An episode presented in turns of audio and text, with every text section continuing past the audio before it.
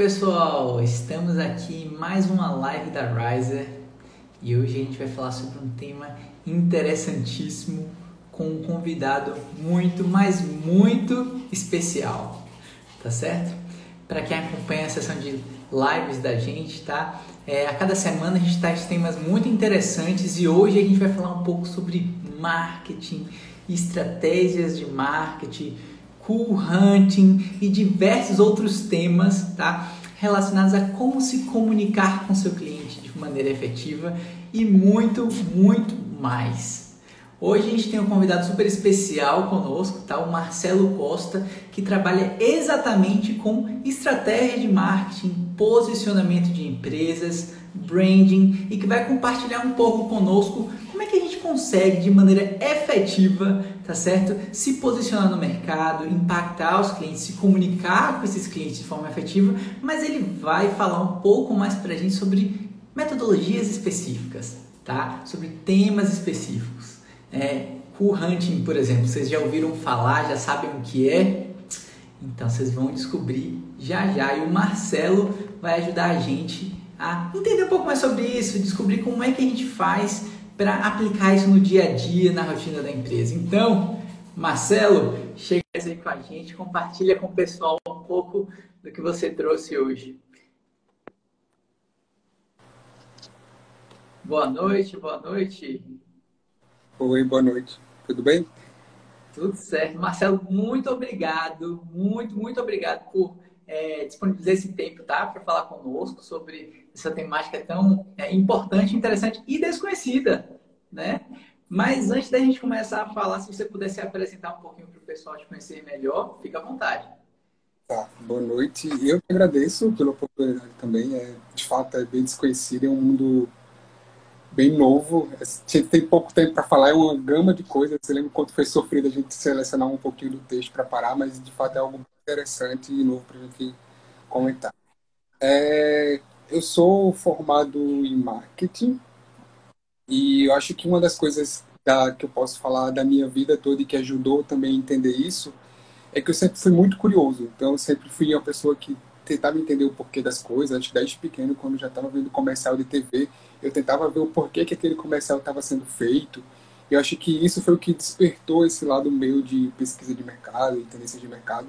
E eu me formei em marketing, depois trabalhei com produtos e sempre mesclei entre marketing e produtos.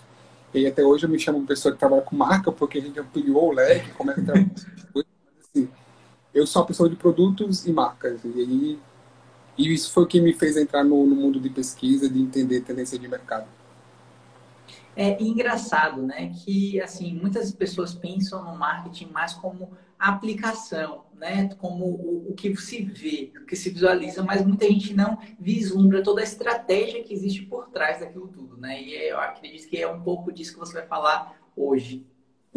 É, e eu sempre trabalhei com marketing, nunca quis estar à frente do marketing. Nunca tive que estar nessa posição aqui, por exemplo, que eu estou agora.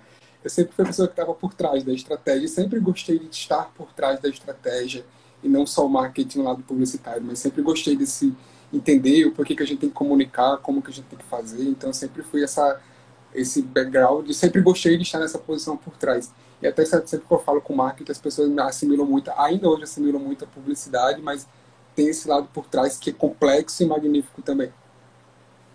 É, com certeza. É, e então pronto, pode ficar à vontade para desvendar esse mundo, tá? Com a galera que está assistindo aqui hoje, que eu posso estar todo mundo super curioso para entender o que é esse tal de cool hunting e todas as outras é, temas que você vai abordar aqui. Então pode ficar à vontade. Tá. É, eu acho que para a gente começar, e aí como ninguém, as pessoas também não conhecem, e todo mundo pergunta se eu preciso ter uma área específica que eu me formo para ser um caçador de tendências, para ser um cool hunter, e não tem tem que ter isso que eu falei, que tem que ter esses, ser uma pessoa curiosa e eu acho que você precisa ter um leque de bagagem de coisas. Por exemplo, você, você conversar comigo, você consegue conversar de reality show à Quinta Sinfonia de Beethoven, porque você precisa permear por todos esses ambientes. Não precisa, você não precisa ser um conhecedor nato daquilo, mas você precisa entender que aquilo existe e o porquê daquilo existe o que, que ele quer manifestar. Então, a pessoa que trabalha com caçador de, de, tendência, ele não precisa ter uma formação específica. Pode ser a pessoa da moda, da psicologia, da sociologia. A gente tem muita gente da área de humanas, e principalmente da moda, porque quem trabalha com moda tem essa tendência de estar dentro da, de tendências toda hora. Mas tem várias pessoas de outras áreas. E o que importa, de fato, é isso. É a sua bagagem. É o como você conhece aquilo e o como você tem um conhecimento variado para tentar entender um tipo de tendência. Mas, assim, hoje existe pessoas que caçam tendências do direito, da engenharia, existem médicos que também trabalham com essa área de tendência. E aí o importante deles é o que une todos, é o fato de ser uma pessoa curiosa e ter um conhecimento amplo. E aí, com base nisso, você aplica aquela tendência é, em um tipo de visão, seja ela sociológica, psicológica, semiótica, filosófica. Você aplica aquele conhecimento nisso, dentro disso. E o que é que é caçador de tendência? Né? É uma pessoa que estuda os sinais e como o ser humano se expressa e o que ele quer dizer a partir daquela inquietação. Então, eu posso construir produtos, posso construir um novo modelo de distribuição, uma manifestação nova, não necessariamente que eu vou criar algo comercial. Sempre uhum. pode ser também para o dia a dia. E, por exemplo, comunicação. Eu, alguma nova ideia de um novo mundo eu trabalhava em uma empresa que a gente sempre consultava muito o cliente, muito, muito, fazia muito tipo de pesquisa. E a gente queria entender o tipo de rede social que ele consumia para que eu pudesse comercializar naquela rede. E a gente fazia pesquisa, perguntava assim, ah, qual tipo de rede social você consome? Instagram, Facebook, LinkedIn, as redes padrões. E deixava sempre um box embaixo para ele sugerir algum tipo de rede que a gente não tinha captado. E aí sempre vinha LinkedIn e via Netflix entre os top 5. Só que a gente ficava, ah, não é uma rede social, eu não consigo comercializar na Netflix. Então deixava de lado. A partir do momento que a Netflix começou a aparecer em segundo e terceiro lugar, e isso começou a deixar a gente incomodado. Nossa, o que, a gente vai fazer com Netflix? E a gente parou para pensar, pensou bastante, pensou, ah, o, o cliente que eu estou pesquisando está me dando a informação e eu vou usar ela de qualquer forma. E a gente chegou à conclusão de que ah, eu posso usar a Netflix para eu me comunicar melhor com o meu cliente e usar a mesma metodologia de Netflix para essa comunicação. Então, quando eu falo que a pesquisa, ela não necessariamente ela vai gerar um produto, uma marca. Ela vai gerar um insight e aí a gente tem que se virar para trabalhar com aquele site que ele vai ajudar. Então, a nossa estratégia foi usar uma comunicação mais aberta, uma comunicação mais pessoal, eu começar a comentar em post. A mesma coisa que a Netflix faz trazer Sim. conteúdo sobre séries de direito, séries de psicologia, era uma empresa de educação, então a gente tinha séries, tinha coisas desse tipo. Então, a estratégia que a gente deu com o insight que foi dado foi esse. Então, quando eu falo que quando a gente trabalha com corrente e com pesquisa, não necessariamente eu vou criar um produto e vou inovar e vou colocar algo na rua. Não, às vezes eu vou mudar meu modo de comunicação. Então, muitas vezes, ao estudar a tendência de mercado, as respostas elas não são tão claras, né? De, digamos assim, o direcionamento que é extraído daquela pesquisa que você fez de mercado, por exemplo, né? Para definir estratégia de marketing, ele não é tão objetivo, né? Ah, muitas vezes você tem que pegar aquela informação, poxa, o cliente está é, é, tá se comunicando com Netflix, marcando como rede social que não é, mas o que, é que eu faço de útil com isso para tomar uma decisão e posicionar a estratégia de marketing? Interessante, interessante. E, eu diria até que ele nunca vai dizer tal o que você vai fazer. Ele vai me dar um insight sobre o que vai ser consumido, o que vai ser que vai ter boost nos próximos anos. E eu vou saber, a partir disso, gerar um produto ou me comunicar melhor. Nunca vai ser algo assim, ah, olha, vai fazer isso, entendeu? E aí, com base nessa informação, ele vai me gerar coisas para para ONG, para projetos individuais, para empresas. Ele vai ser algo bem variado, tá? E aí a gente pode aplicar isso num, numa marca, num negócio, num projeto, na visão de futuro. Eu posso só trazer apenas um estilo de vida, posso falar apenas do veganismo, e aí você vai criar o seu produto com base na informação que eu te der. Então, o, o, o Currante, em pesquisa de comportamento, serve para que eu tenha uma antecipação de um comportamento e que a minha estratégia seja mais certeira. E eu estou falando de arte, de moda, de design, de arquitetura, de novos negócios, estou falando de tudo. Então, é uma metodologia de futuro, é uma análise mais profunda e emergente da sociedade e eu entender o porquê aquilo está sendo feito. E resumo é isso. Cool Hunting. Isso. E aí. para quem estava curioso para saber. e aí, o que é que é.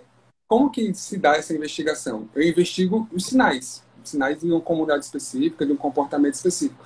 E ele é baseado em observação, tá? Eu observo, eu entendo, eu observo, capturo e tento entender os motivos que você fez aquilo. Então, eu capturo algum sinal emergente e busco gerar uma inovação com base naquilo. Geralmente, ele vai me dar algum tipo de gosto novo. E aí, todas essas coisas são coisas não verbalizadas. Tá? Então, é a observação. É eu entender o porquê, por exemplo, que a parede da casa do Lucas é amarela. Ou mais claro, porque ele usa essa cortina aí, entendeu?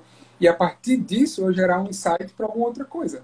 Então, é uma forma de eu entender um comportamento, entender um desejo antes de que ele seja expressado e antes que ele seja massivo. E aí eu vou dar um Entendi. exemplo. É, agora, durante a pandemia, as pessoas têm crescido quantidade de pessoas que têm horta em casa, horta caseira. E aí, o que é que significa isso?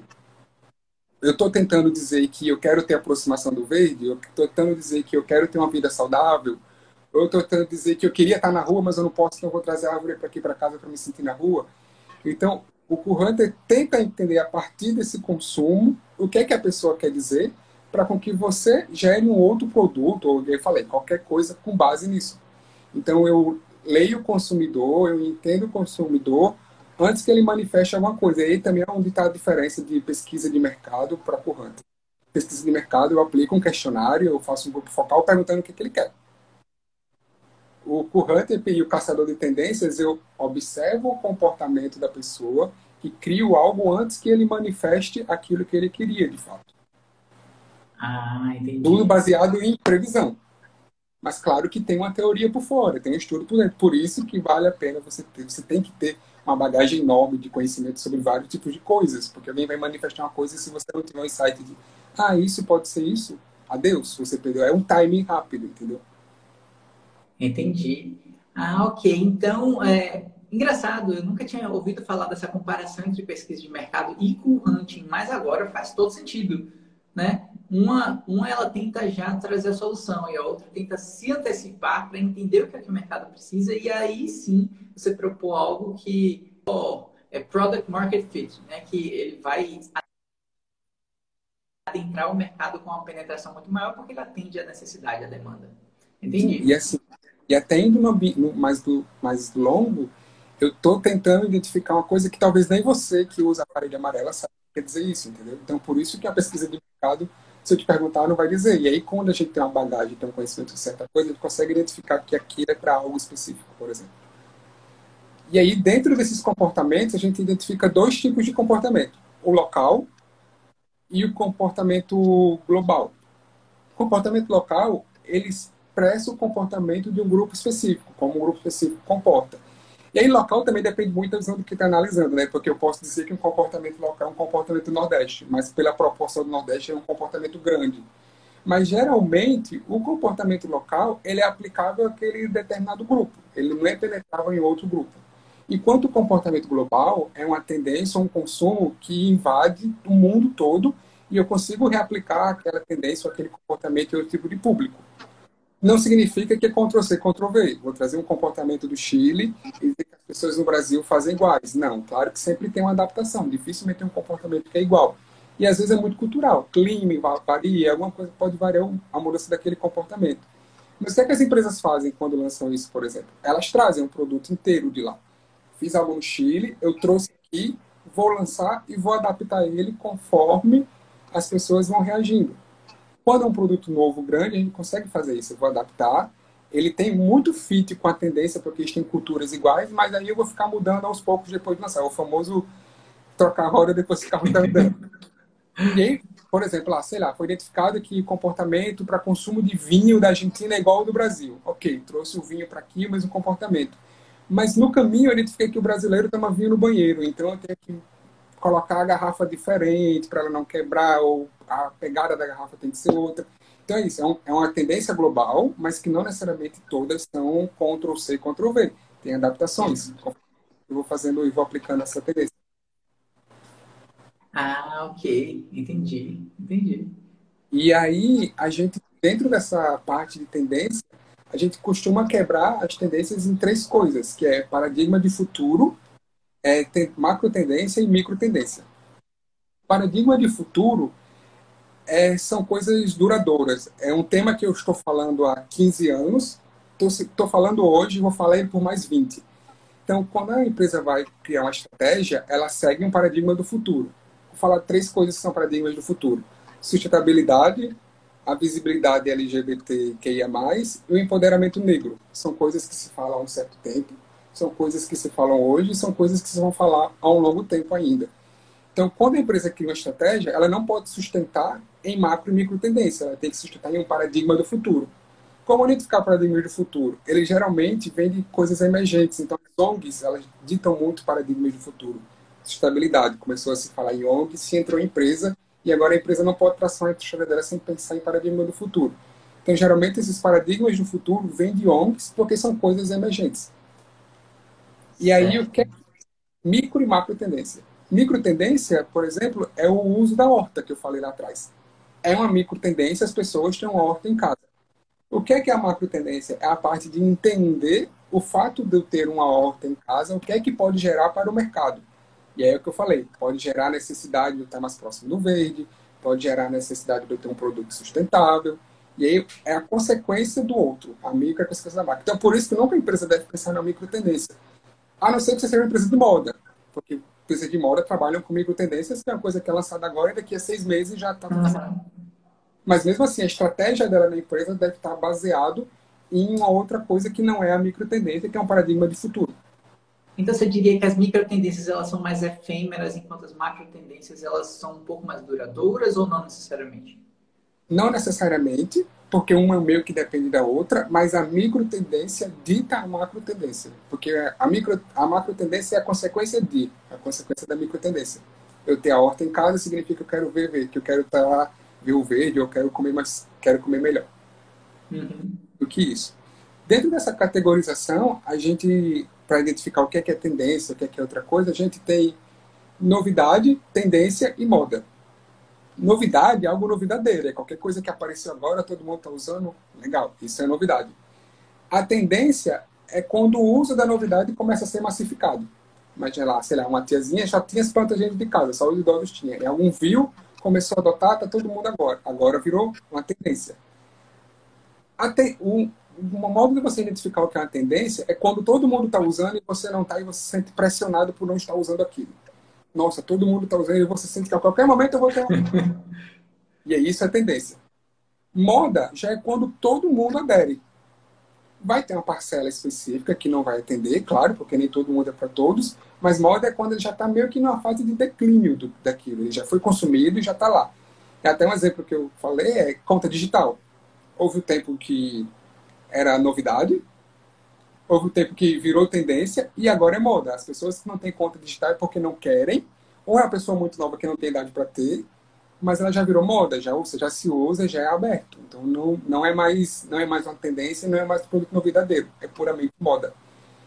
E aí dentro de ah, tendência, pessoas que estudam começam a classificar vários tipos de tendência para se dar nome àquele específico. E aí eu trouxe uma como exemplo que é a tendência da memória vital. É uma que eu gosto bastante de falar, e ela serve bastante para empresas antigas. O que é, que é a tendência da memória vital? Eu hoje, no presente, volto ao passado do meu produto, do, do, de tudo que eu falando, e sirvo disso de inspiração para o futuro. Então, é, não é um vintage, eu não vou trazer um orelhão para se usar no dia de hoje, não. Sim. Eu vou trazer a lembrança e a reconstrução daquela marca ou daquela coisa e vou introduzir ela para o futuro, vou projetar aquilo para o futuro. Então, é, é meio complexo falar isso, mas é um olhar para o passado e para o futuro com aquele produto. É, coisas, marcas que trabalham bastante isso é a Pastilha Valda, trabalha bastante isso, e a Itubaína. E a outra que eu gosto de falar bastante é a Granado.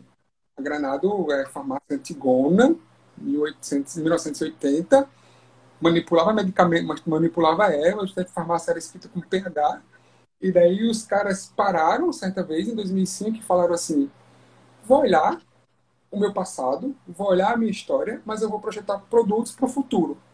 Então, a, se você olhar a Granado, hoje ela tem uma gama de produtos, compete facilmente com qualquer outra coisa. Ela saiu do nicho dela de farmácia, entrou num nicho específico, que eu nem sei dizer se é de beleza, estou falando, mas não sei se é.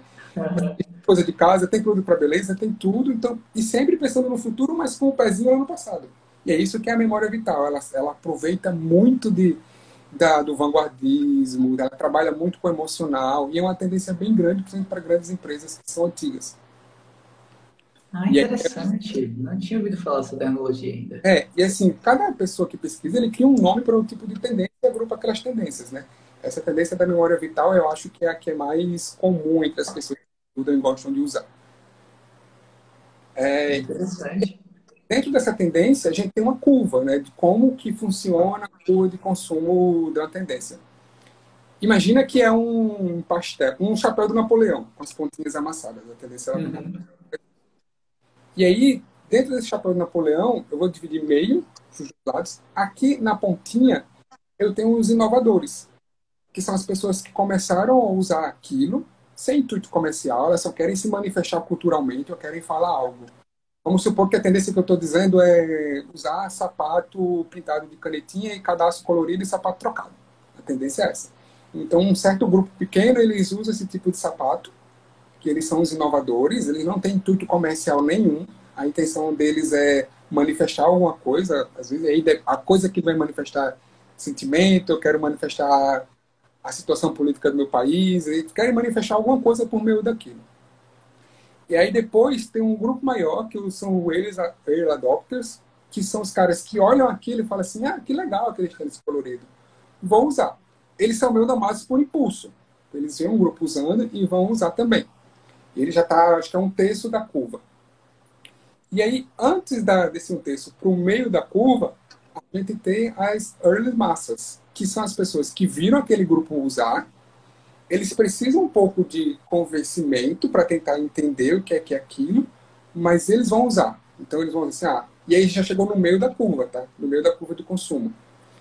Após isso, a gente tem os late missers, que são as pessoas que viu aquele grupo todo usando, foram botaram o pé atrás antes de pensar em usar, mas eles vão usar e mais por pressão psicológica, é o que eles se encurralados e vão Então, ele percebendo que o produto está no fim da curva, então já está descendo. Então, esses caras vão aderir do meio para o fim. Então, eles já são um pouco retardatários. E aqui, na ponta da minha, do meu chapéu de Napoleão, eu vou ter os retardatários, que são as pessoas céticas. Elas não vão usar de nenhuma forma esse tipo de tendência. Então eles vão olhar, vão criticar, vão tentar entender o porquê e eles não vão conseguir e eles não vão usar. Então a gente tem inovadores, early adopters, early massas, as pós-massas e os retardatórios. Acho que eu tenho aqui. Acho que vai deixar. Eu tenho esse desenho aqui, ó. Ah, perfeito. Acho que ajuda você. Tenho aqui em cima. Com direito à ilustração e tudo. É, com direito à ilustração. aqui são os inovadores, que são os caras que ditaram, que começaram a usar. Aí depois eu tenho o early, que é os que usaram depois e acharam legal. Até aqui eu tenho o leite a massa. Aqui eu tenho o pós-massa. E aqui eu tenho os caras que não vão usar. Ah, okay. vão usar. O é meio que esse chapéuzinho de Napoleão. E aí é quando a gente entende o como aquilo foi feito e chegou. É basicamente isso. Uma das coisas que vem mudando agora é que antigamente as tendências eram ditadas de cima para baixo. Algum astro da moda, alguém famoso, ditava aquela moda. Por mais que ele recebesse um produto de uma marca e fosse divulgar, era ele que ditava aquele tipo de moda. Agora, com a seção da internet, o aparecimento da internet, a, a coisa mudou.